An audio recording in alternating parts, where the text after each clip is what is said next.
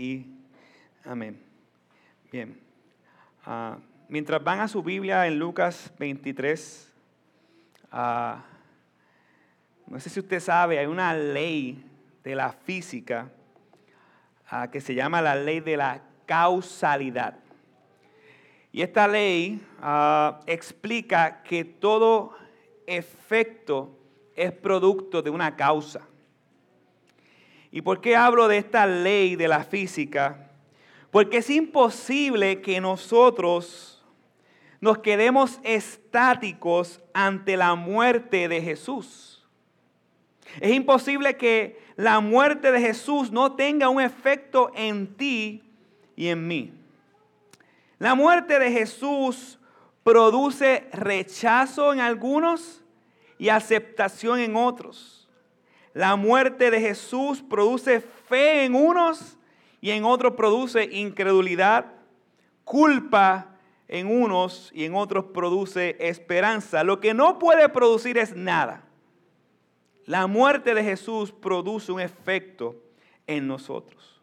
Y la pregunta o las preguntas que deseo hacer para entrar en el texto es, ¿cómo debes tú reaccionar ante la muerte de Jesús? ¿Qué espera Dios de ti ante la muerte de su propio hijo. ¿Qué significa esta muerte o qué debe de significar esta muerte para ti? ¿Cuál es el efecto que debe tener la muerte de Jesús en tu vida?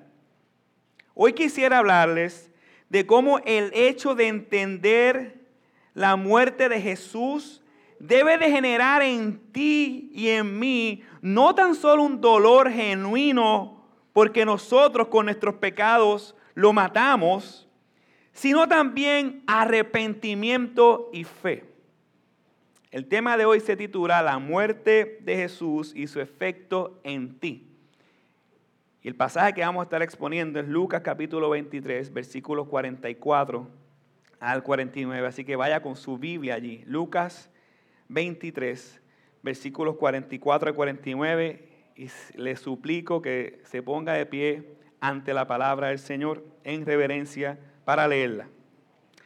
Y dice Lucas 23, 44 al 49. Era ya como la hora sexta cuando descendieron las tinieblas sobre toda la tierra hasta la hora novena. Al eclipsarse el sol, el velo del templo se rasgó en dos. Y Jesús ah, clamaba a gran voz, dijo, clamando gran voz, dijo, Padre, en tus manos encomiendo mi espíritu. Habiendo dicho esto, expiró. Al ver el centurión, el centurión lo que había sucedido, glorificaba a Dios diciendo, ciertamente este hombre era inocente.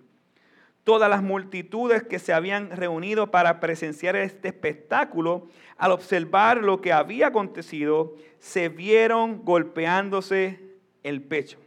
Pero todos los conocidos de Jesús y las mujeres que lo habían acompañado desde Galilea estaban a cierta distancia viendo estas cosas. Pueden sentarse. Padre, glorifícate en este día. Amén. Nosotros estamos ahora mismo en el clímax de la Biblia. Aquí vemos el poder de Dios Vemos la esperanza de su iglesia, la condenación de los incrédulos, la justicia y la santidad de Dios, todo en un mismo evento, la cruz. Vemos su amor en la máxima expresión. De esto, Génesis capítulo 3, versículo 15 al 16, hablaba que vendría uno que le, pisaría el talón a la serpiente. Esto es lo que los profetas y la ley decía esta es la razón por la cual Jesús, Dios, escribió su libro. Mostrar la muerte y el evangelio de Jesucristo. Y cuando vemos la cruz, podemos ver la muerte y podemos hablar de muchas implicaciones. Por ejemplo, podemos hablar de cómo Isaías 53, 8 dice que él fue cortado literalmente. Y no solamente fue cortado, sino que fue sacado de la ciudad. Donde estaba la cruz era fuera de la ciudad. Cuando habla de ser cortado, tiene la implicación de ser separado. Y si miras el Viejo Testamento, los israelitas utilizaban esta palabra de cortar para cortar el prepucio de todos aquellos que no estaban circuncidados y eran extranjeros y querían pertenecer al pueblo, al pacto de Dios por medio de la circuncisión. Este prepucio era cortado y echado fuera del campamento para los que estaban afuera pudieran entrar. Pues aquí Jesús es cortado y echado fuera de Jerusalén como un prepucio para los que estaban fuera pudieran entrar, no a una Jerusalén física, sino a la Jerusalén celestial. No entrar a un campamento físico étnico judío, sino entrar a la iglesia amada de Jesús. Jesús es cortado y echado fuera para darnos una circuncisión más profunda, la circuncisión del corazón, como dice Colosenses capítulo 2, versículo 11. También él es también en él ustedes fueron circuncidados con una circuncisión no hecha por manos al quitar el cuerpo de la carne mediante la circuncisión de Cristo. Podemos hablar también de cómo Abraham, mientras iba llevando a su hijo al monte para ser crucificado de camino, Isaac le pregunta que dónde va a sacar el cordero para el sacrificio. Y Abraham le dice, Jehová diré. ¿Recuerdan eso? Que todo el mundo se sabe. Jehová diré, Dios proveerá. Pero cuando llegan allí, Dios no proveyó un cordero, sino un carnero para el holocausto. ¿Por qué? Porque el cordero sería Jesucristo. Que es ahora el que lleva el que carga la cruz a un monte para ser crucificado por su Padre, para hacer la ofrenda expiatoria perfecta y completa, no por los pecados de una familia, no por los pecados de una nación, sino por los pecados de todos aquel que Dios ha amado. Jesús es el cordero que faltaba en Génesis capítulo 22. Podemos hablar del momento en el Éxodo donde un grupo de israelitas desobedecieron y vinieron un montón de serpientes y los picaron. Y Moisés, Dios le dice a Moisés que coja un asta y ponga una serpiente y la levante y para que todo aquel que mire esa asta pudiera ser sanado de las picaduras de la serpiente. Y cuando vemos el Evangelio de Juan, vemos que Juan dice que ese evento estaba reflejando el evento de la cruz donde Jesús iba a ser levantado en la cruz para todo aquel que mirara a Cristo pudiera ser sano de la picadura más profunda que la picadura de Satanás, el pecado. Podemos hablar de tantas cosas en la cruz, pero quiero concentrarme en el efecto de la muerte de Jesús, en lo que el texto nos está diciendo, en tres aspectos. Su muerte y el efecto en la naturaleza, versículo 44 45a su muerte y el efecto en tu fe, versículos 45b y 46, y su muerte y el efecto en tu alma, versículo 47 al 49, dice el texto, el 44, vaya conmigo. Era ya como la hora sexta cuando descendieron tinieblas sobre la tierra hasta la hora novena, al eclipsarse el sol. Costumbre judía Ah, el día comenzaba a 6 de la mañana. El Señor fue crucificado a lo que se conoce como la hora tercera para nosotros en este lado del mundo, las 9 de la mañana. Así que desde la hora sexta, que era el mediodía, hasta la oscuridad, hasta las 3 de la tarde, todo se puso completamente oscuro. Tinieblas, dice el texto. Ahora bien, ¿Qué es esto? ¿Qué ocurre aquí? ¿Qué está pasando aquí? Bueno, para entender qué es esto, primero me gustaría hablar de lo que no es. No pudo ser un eclipse, porque la crucifixión del Señor se celebraba durante ah, la Pascua y la Pascua siempre se celebraba en luna llena, así que no pudo ser un eclipse como nosotros conocemos. Ah, así que no es un eclipse. Tampoco Puede ser un eclipse porque duró tres horas, desde el mediodía hasta las tres de la tarde. Y si eso hubiera pasado en la historia, se hubiera registrado a través de la historia, porque recuerden que la Biblia es verdad, no contradice.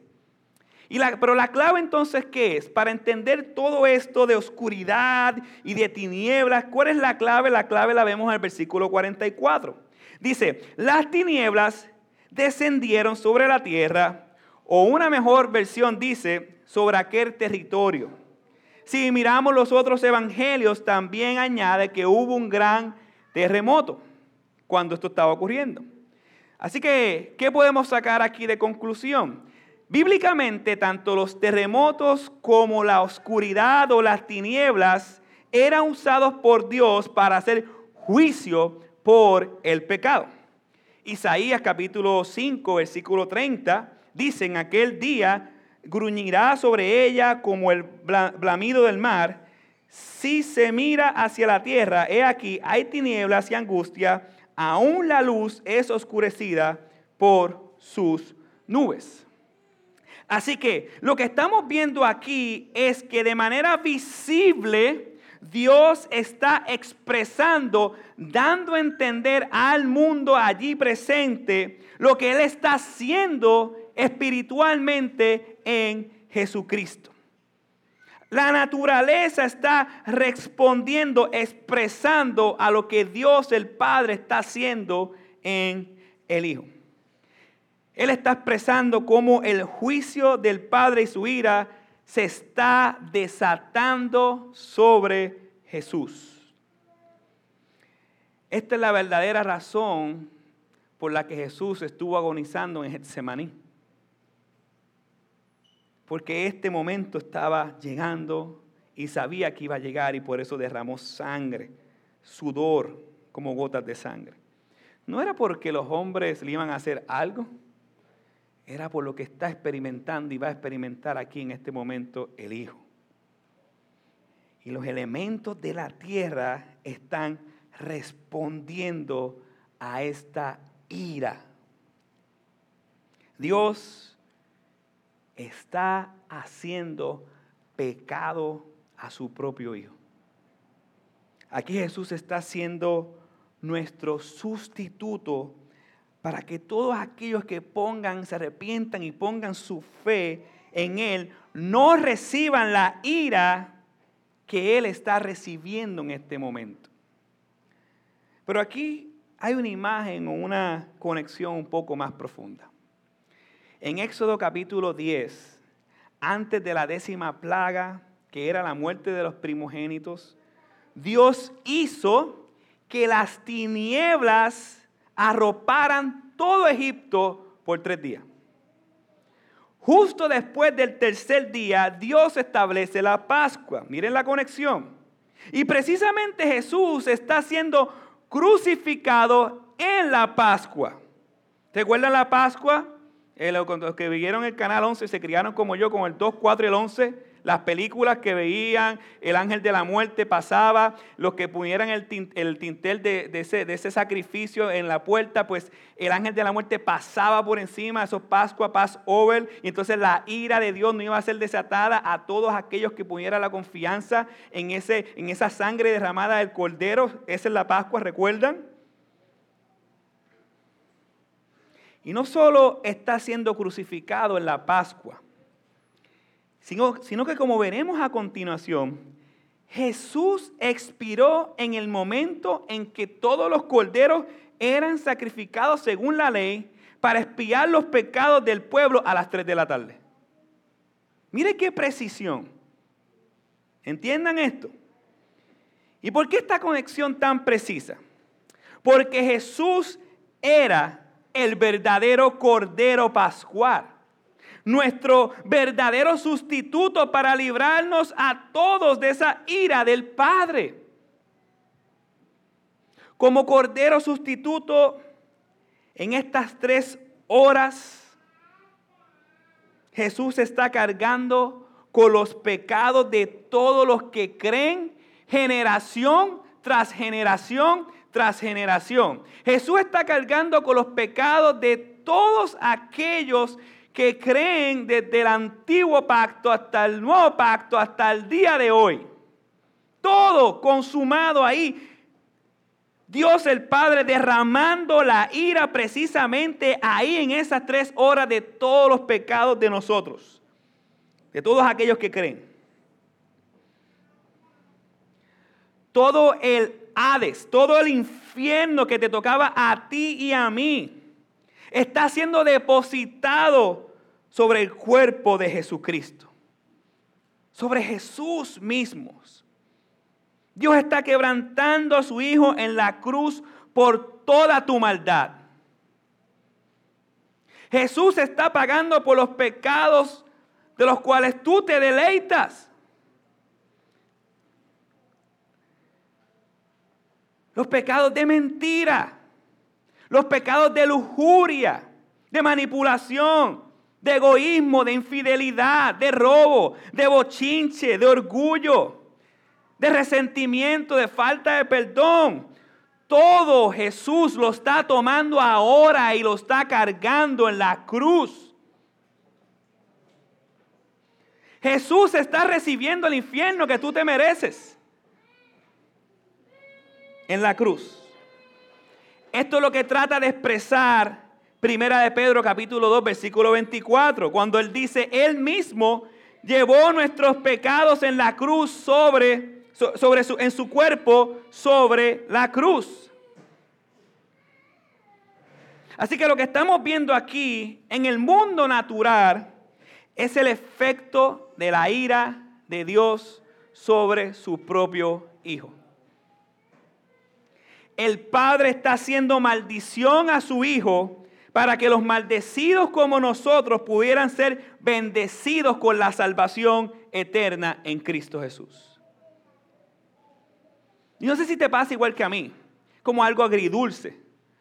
Por un lado, mi corazón se entristece al ver lo que mi pecado hizo en la cruz.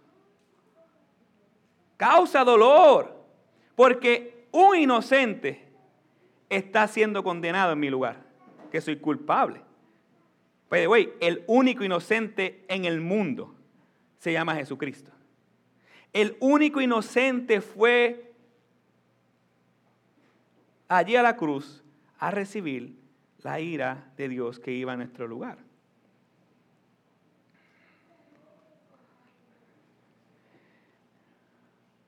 Cuando miras todo esto de la oscuridad y miras toda esta escena, ¿qué causa eso en ti?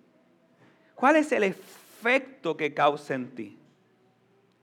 Está bueno, fíjate, si los cálculos matemáticos, eso ¿Qué ocurre cuando nosotros vemos, o cuando un niño, mejor dicho, ve un, huracán, o en las noticias ve que viene un tornado? Se asustan. Eso es una buena reacción. Temor.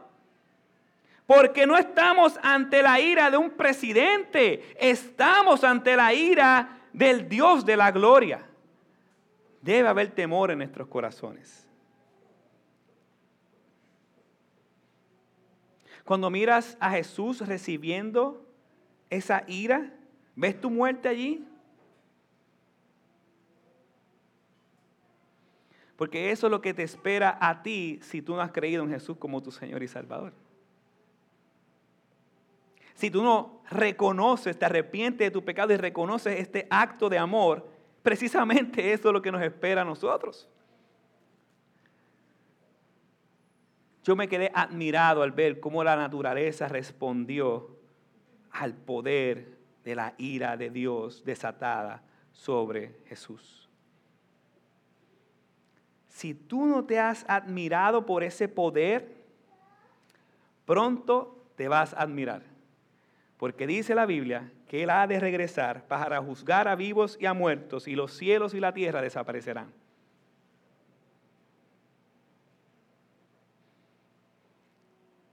Y nada de eso que estamos viendo aquí se compara con la ira venidera.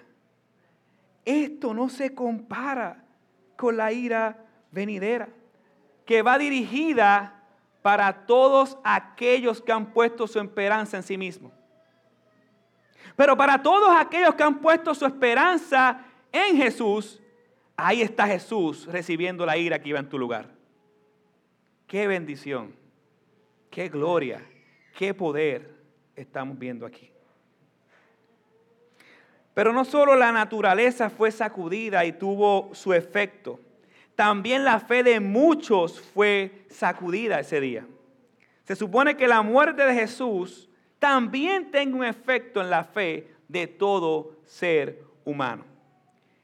Y ese es nuestro segundo punto. Versículos 45 al 46. Vaya conmigo. El velo del templo, 45b, el velo del templo se rasgó en dos. Y Jesús, clamando a gran voz, dijo, Padre, en tus manos encomiendo mi espíritu. Habiendo dicho esto, expiró. La muerte de Jesús no solo tuvo un efecto en la naturaleza, la muerte de Jesús también tuvo un efecto en los religiosos de la época y en su fe. A esa hora, no todo el mundo estaba afuera viendo a Jesús siendo crucificado. A esa hora los sacerdotes estaban en el templo matando corderos para expiar los pecados de su pueblo. Pero yo me imagino la cara de ellos expiando los pecados del pueblo. Voy a explicar qué es eso ahorita. Yo imagino la cara de ellos viendo un, un velo de 60 pies de alto con dos pies y medio aproximadamente de grueso. Rajarse de la nada. No estamos hablando de la, tina de tu casa que tú seas así y plástico se rompe. Es un velo mandado a hacer con unas especificaciones claras. Este velo dividía el lugar santo del lugar santísimo. El lugar santísimo era donde Dios manifestaba su presencia. Ahí estaba el arca del pacto, estaba el propiciatorio, y es allí donde el sumo sacerdote rociaba el propiciatorio con la sangre del cordero una vez al año para espiar los pecados del pueblo. Según la ley, solo una vez al año el sumo sacerdote podía entrar a ese lugar. Y de hecho, cuando entraban iban con unas, ah, eh, como si fueran cascabeles, por así decirlo, amarrado al pie, porque pudiera hacer que entrara y no salía. Porque estaba la presencia de Dios allí. Y, donde esté la presencia de Dios no puede haber pecado. Por eso estaba el velo allí. Y por eso eran ciertas personas específicas una vez al año con toda cautela que pudieran entrar a la presencia de Dios. Y este velo simbolizaba la separación que existe entre Dios y los hombres por causa de nuestra impureza. Dios es puro, Dios es santo. Nosotros somos oscuridad, nosotros somos pecadores manchados por nuestros propios pecados. Es imposible que un Dios santo y justo tenga que ver algo con pecadores como nosotros. No hay forma de que haya una relación, por eso estaba el velo allí puesto en ese lugar. ¿Y qué tiene que ver eso con la muerte de Jesús? ¿Y qué tiene que ver eso conmigo? Dice Hebreos capítulo 1, versículo, capítulo 10, versículo 1. Pues ya que la ley solo tiene la sombra de los bienes futuros y no la forma de, la, de las cosas, nunca puede, por los mismos sacrificios que ellos ofrecen continuamente, año tras año, hacer perfectos a los que se acercan. Número uno, ese sacrificio era insuficiente. ¿Ok? Número 2, Hebreos capítulo 10, versículo 11 al 14. Pues ya que la ley solo tiene la sombra de, eh, perdóname, ciertamente todo sacerdote está de pie día tras día, ministrando y ofreciendo muchas veces los sacrificios, que nunca pueden quitar los pecados. Versículo 12.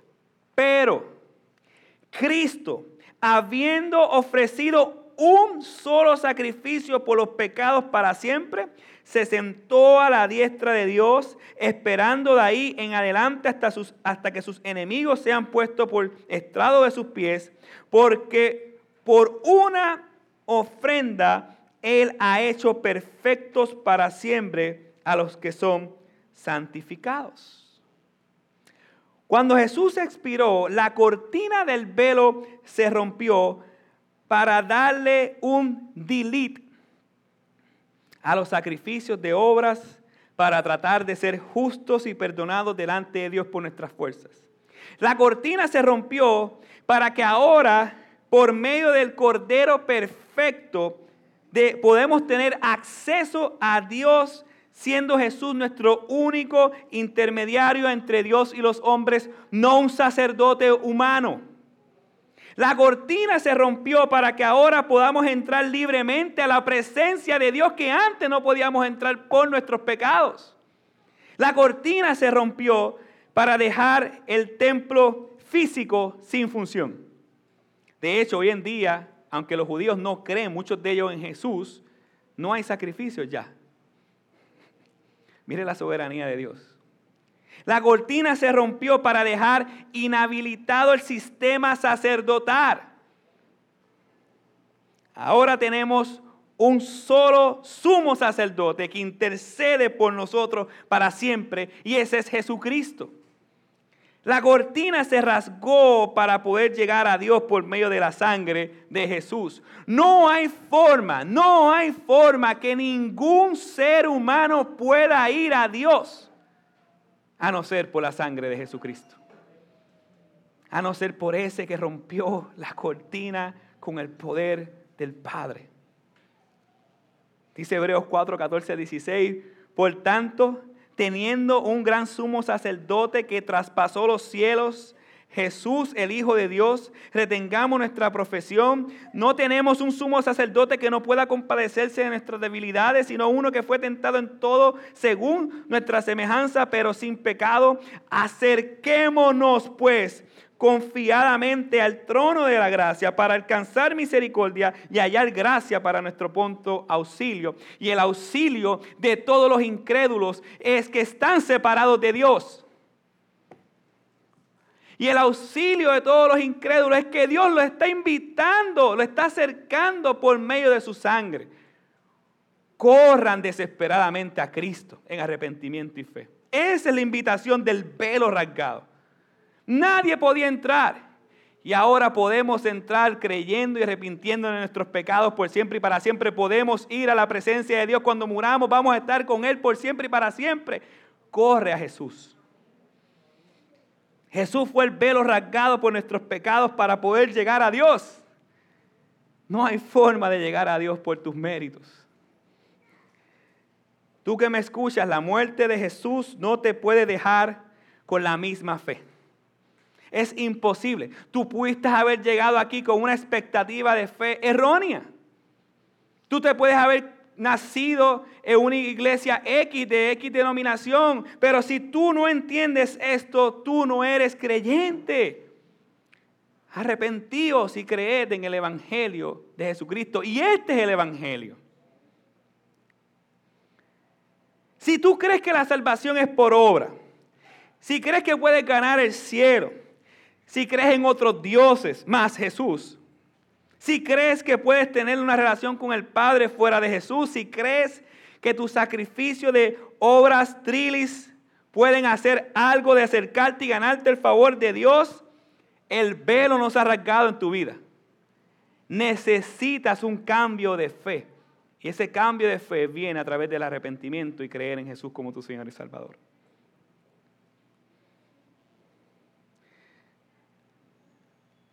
Esa no es la fe que enseña la Biblia si crees todo lo que acabé de mencionar. Esa no es la razón para la que Jesús murió en la cruz. No es la cruz más tus obras, es la cruz y tus pecados. La Biblia nos dice que la salvación es por gracia, que Jesús es el único camino, verdad y vida y que tus obras sin Cristo solo funcionan para darte en la cara, para condenarte. Porque vas a ver tu necesidad del Salvador. Acércate a Cristo. Acércate a Cristo.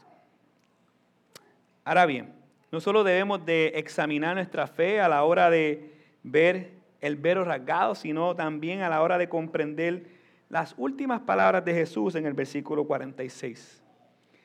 Y Jesús, clamando gran voz, dijo, Padre, en tus manos encomiendo mi espíritu. Habiendo dicho esto, expiró. Jesús dijo las famosas siete palabras en la cruz, desde las nueve de la mañana hasta el mediodía, Padre, perdónanos porque no sabes lo que hace. De cierto te digo, hoy estarás conmigo en el paraíso. Aquí vimos la seguridad de la eternidad y vemos también la seguridad de salvación solo por fe. Ah, dijo también en Juan, mujer, tu hijo, mira a tu madre. Aquí vemos el encargo de Dios a Juan, eso está en Juan 19. Y luego llegaron tres horas donde Dios no dijo nada, que son las tres horas que estamos aquí. Pero casi llegando a la hora tercera, Dios dijo, Dios mío, Dios mío, ¿por qué me has abandonado? Marcos 15, 34. Y ese fue el momento en que Dios desampara al Hijo para desatar su ira y hacerlo pecado para nosotros ser amparados por Él. También dijo en Juan 19, 28, tengo sed. Él fue sediento para nosotros ser saciados.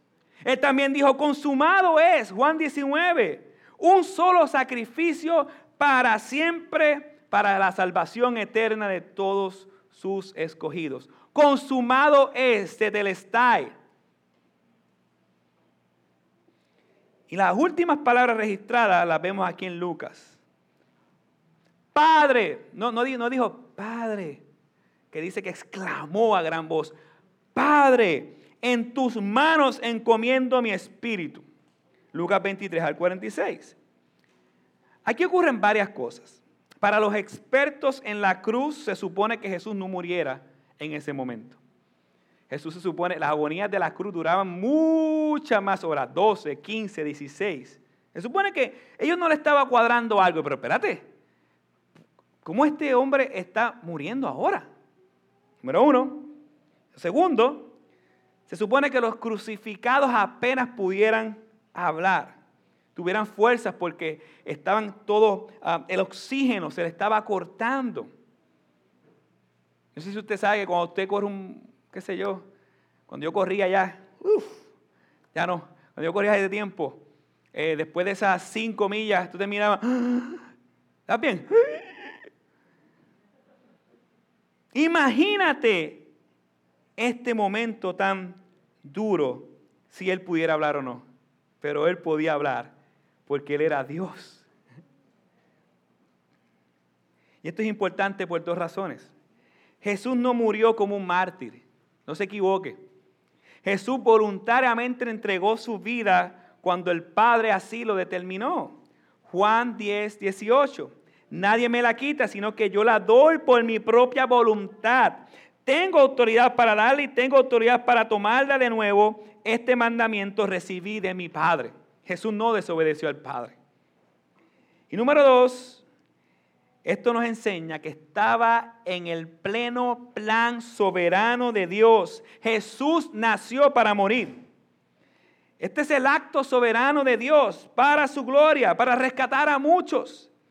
Así que si tu fe, si tú piensas que tu fe ah, es que Dios tenía un plan A y de repente de la nada tuvo un plan B, esa no es la fe que demuestra la Biblia. Tu soberanía, lo, lo que tú tienes de Dios es una soberanía limitada, eso no existe. Tu fe debe cambiar a entender que la muerte de Jesús está anunciada desde Génesis 3 y que todo lo que estamos viendo aquí es la obra soberana de Dios en la cruz. La muerte de Jesús debe de tener un efecto en tu fe, pero también debe de tener un efecto en tu alma y precisamente esto es lo que nos muestra el tercer encabezado, la muerte de Jesús y su efecto en el alma, versículos 47 y 49. De los versículos 47 al 49 Vemos que la muerte de Jesús tuvo un efecto en el centurión, un efecto en la multitud y un efecto en los conocidos de Jesús. El centurión en el versículo 47 dice que glorificó a Dios y declara la inocencia de Jesús. Para el centurión, que eran expertos aniquilando y matando y asesinando personas, lo que estaba viendo era increíble. ¿Por qué era increíble? Porque este hombre estaba expirando muchas horas antes que se supone que todos los que pasaran por la cruz expiraran, número uno. Número dos, tuvo fuerza para pronunciar sus palabras cuando se supone que no. Número tres, vio todos los elementos de la tierra, terremotos. Vio también cómo el cielo estuvo oscurecido por tres días. Con todas esas evidencias es lógico que el efecto sea glorificar a Dios y declarar la inocencia de Jesús. Yo te pregunto, ¿Jesús se ha manifestado en tu vida? ¿Sí o no? Sí. La pregunta es, con toda esa evidencia, ¿tú estás glorificando a Dios? Tú vives para Dios con toda la evidencia. Tienes casa, tienes aire para respirar, tienes vida, tienes trabajo. Tú estás glorificando a Dios con todas las bendiciones que Él te está dando. ¿Para quién tú estás viviendo?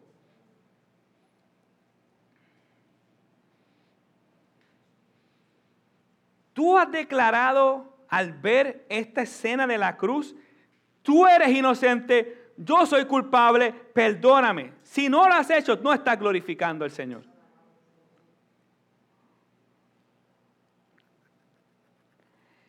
Otra cosa que veo aquí. ¿Recuerdan la semana pasada la oración de Jesús que dijo, perdónanos porque no saben lo que hace? Aquí está el primer el segundo efecto de esa oración. Este centurión estaba glorificando a Dios porque Dios intercedió por él. Al decir, perdónanos porque no saben lo que hace. En el verso 48, la multitud se fue con el alma quebrantada. No sabemos si la multitud fue creyente, no sabemos si el centurión fue creyente, pero sí yo soy creyente de que la muerte de Jesús a esta persona preparó su corazón para el día de Pentecostés. Cuando Pedro se levanta y predica el Evangelio y dice, ustedes lo mataron. ¿Qué tenemos que hacer? Arrepentidos si creen el Evangelio. Yo soy fiel creyente que algunos de esos tres mil que se convirtieron tuvieron que haber estado aquí y experimentado ver todo ese dolor y toda esa agonía de Jesús. ¿Qué podemos aprender de esta parte? No dejes de interceder por los que no conocen a Jesús. Número dos, no dejes de enseñar a los que no conocen a Jesús. Ese es el efecto de enseñar el Evangelio y de orar, interceder por los pecadores. Dice el versículo 19, los conocidos de Jesús, dice que se quedaron a distancia, aunque sabemos que en el Evangelio de Juan vemos que sí estuvieron un tiempo cerca, después de ese tiempo fueron a distancia. Tal vez se quedaron a distancia por la expectativa que tenían del Mesías. Tal vez se quedaron en shock a ver a su maestro que amaban con su corazón ser asesinado de esa manera, no sabemos. Tal vez estaba esperando algo, no sabemos. O tal vez estaban sorprendidos del efecto de la muerte en Jesús, del efecto de la naturaleza, de todo el terremoto. Deben haber estado en shock en ese momento. Pero el punto importante aquí no es cómo estaban ellos, sino cómo estás tú. El punto importante aquí no es cómo la naturaleza respondió, no es cómo la fe de muchos respondió en aquel entonces, no es cómo la alma, las emociones de muchos respondieron, sino cómo tú respondes a la muerte de Jesús. Jesús murió para absolver la ira de Dios que iba a dirigir en tu lugar para mostrar las riquezas del amor y de la gracia por ti, para, para rescatarte, para perdonarte de tus pecados, para cancelar tu deuda, para hacerte santo, para darte vida eterna, para librarte de la esclavitud del pecado, para rescatarte del juicio final, para que puedas vivir para Cristo y no para ti mismo ni para este mundo. La pregunta es, ¿cómo tú respondes a esta muerte de Jesús. La Biblia nos dice que la respuesta apropiada a la muerte es una, arrepentimiento. reconozco mi pecado delante del Señor. Reconozco que no puedo ser salvado por mis propios méritos. Doy la espalda a mi pecado y voy a Cristo diciendo, creo que tú eres mi Señor y mi Salvador. Creo que tú puedes perdonar mis pecados por siempre y para siempre. Ayúdame en mi incredulidad, Señor. Y si eso es una realidad en tu vida, solamente por arrepentimiento y fe, podrás decir lo que dijo Pablo en Romanos capítulo 5, versículo 6, 9 al 10. A la verdad, como éramos incapaces de salvarnos en el tiempo señalado, Cristo murió por los malvados y ahora que hemos sido justificados por su sangre, con cuánta más razón por medio de él seremos salvados del castigo de Dios, porque si cuando éramos enemigos de Dios fuimos reconciliados con Él mediante la muerte de su Hijo, con cuánta más razón, habiendo sido reconciliados, seremos salvados por su vida. Jesús te salva. Y la respuesta de eso es arrepentimiento y fe. Mi oración, familia, es que todos los que estamos aquí corramos a Jesús porque Él es el único camino. Es la única verdad y la única vida. Jesús no murió en vano. Él cambia, transforma la vida de los pecadores para siempre y por siempre.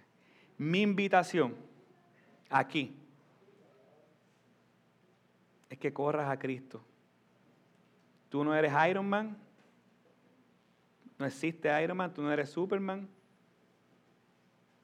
pero tú sí y yo clavamos a Jesús en una cruz.